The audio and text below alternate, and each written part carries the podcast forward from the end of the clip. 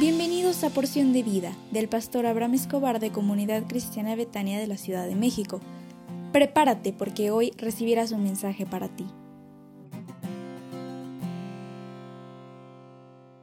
Buenos, pero muy buenos días. Hoy es un gran día porque Dios está contigo, así que levántate porque yo sé que tendrás un, día extraordinario en tu vida personal. Hoy quiero tocar el tema contigo, ¿cuánto tiempo deberíamos de orar?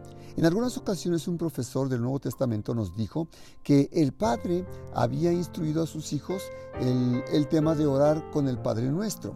Y dijo, eh, aquí Jesús nos dice que tenemos una oración y tenemos que orar de acuerdo a lo que el Señor Jesús nos dijo. Y el Padre Nuestro, Él dice, dura 18 segundos. Así que tenemos que orar 18 segundos. La verdad, no creo que podamos establecer una regla señalando cuánto tiempo deberíamos de ocuparnos en la oración.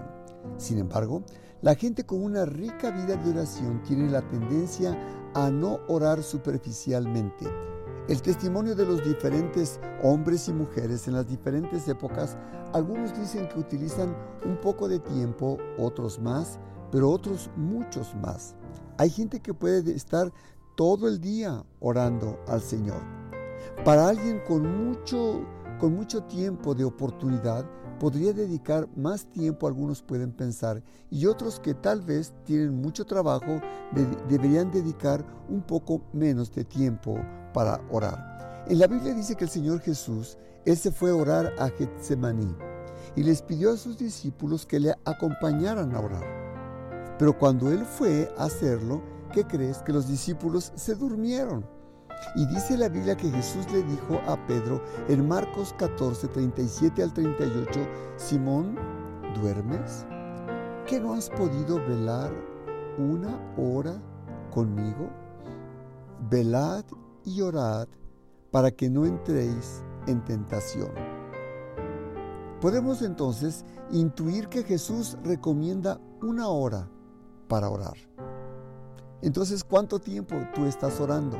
¿Cuánto tiempo dedicas tú al día para orar? No importa el tiempo que sea, la verdad. Puedes orar unos segundos o tal vez unos minutos. Lo que importa es el corazón que tienes para hacerlo. Lo que importa es la devoción que vas a aplicar para orar con el Padre. No implica, no es el tiempo, sino es la calidad de, la oportunidad que tienes para orar al Padre. A mí me gusta mucho en la iglesia contar con un grupo de hombres y mujeres que nos ayudan a orar. Durante las reuniones dominicales, por ejemplo, hay un grupo, un ejército de hombres y mujeres que están clamando a nuestro Dios para que la presencia de Él se haga una realidad en nuestra vida. ¿Y qué crees?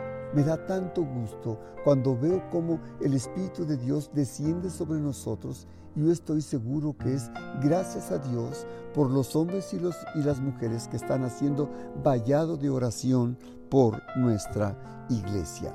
Así que por favor, no dejes de orar.